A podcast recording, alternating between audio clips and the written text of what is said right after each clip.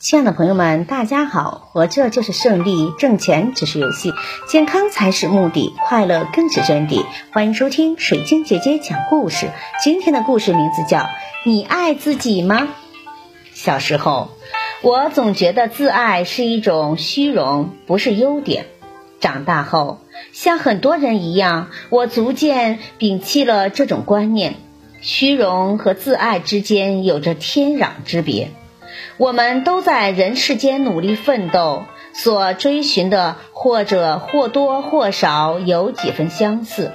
奉献让我们的人生有价值，爱与被爱，欢笑甚至哭泣。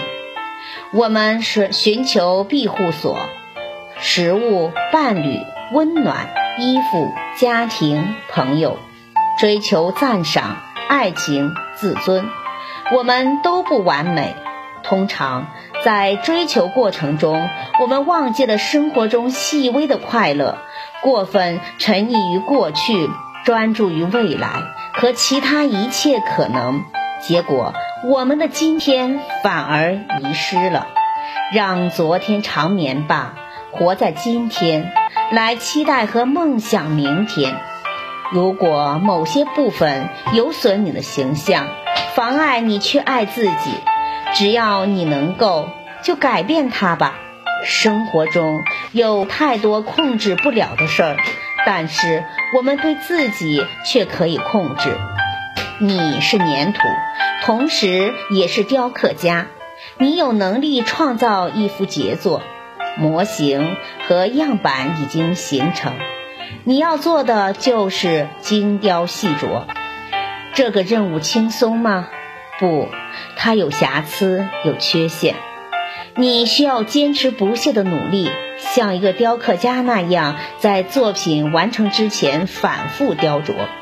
雕琢家难道会因为某件作品有一点瑕疵或者裂痕，就认为该作品没有价值吗？当然不会。那样的话，世间还有艺术珍品吗？我想，一件都没有了。你想想。会有多少杰作在创作的过程中毫无缺陷，没有经过任何改动？我们怎能看不见所有艺术品中最珍贵的人类呢？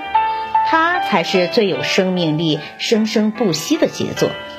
多少次你听到这样的一个问题：人类将何去何从？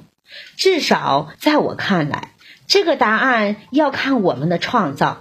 因为是我们在编织未来，你就是无价之宝，万事万物中无可替代的。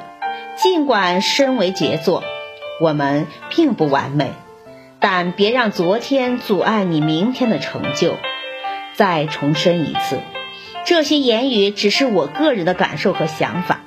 人的思想会随着明天的日落而改变。尽管我也在继续雕琢这块与生俱来的泥塑，它就叫做自我。感谢收听。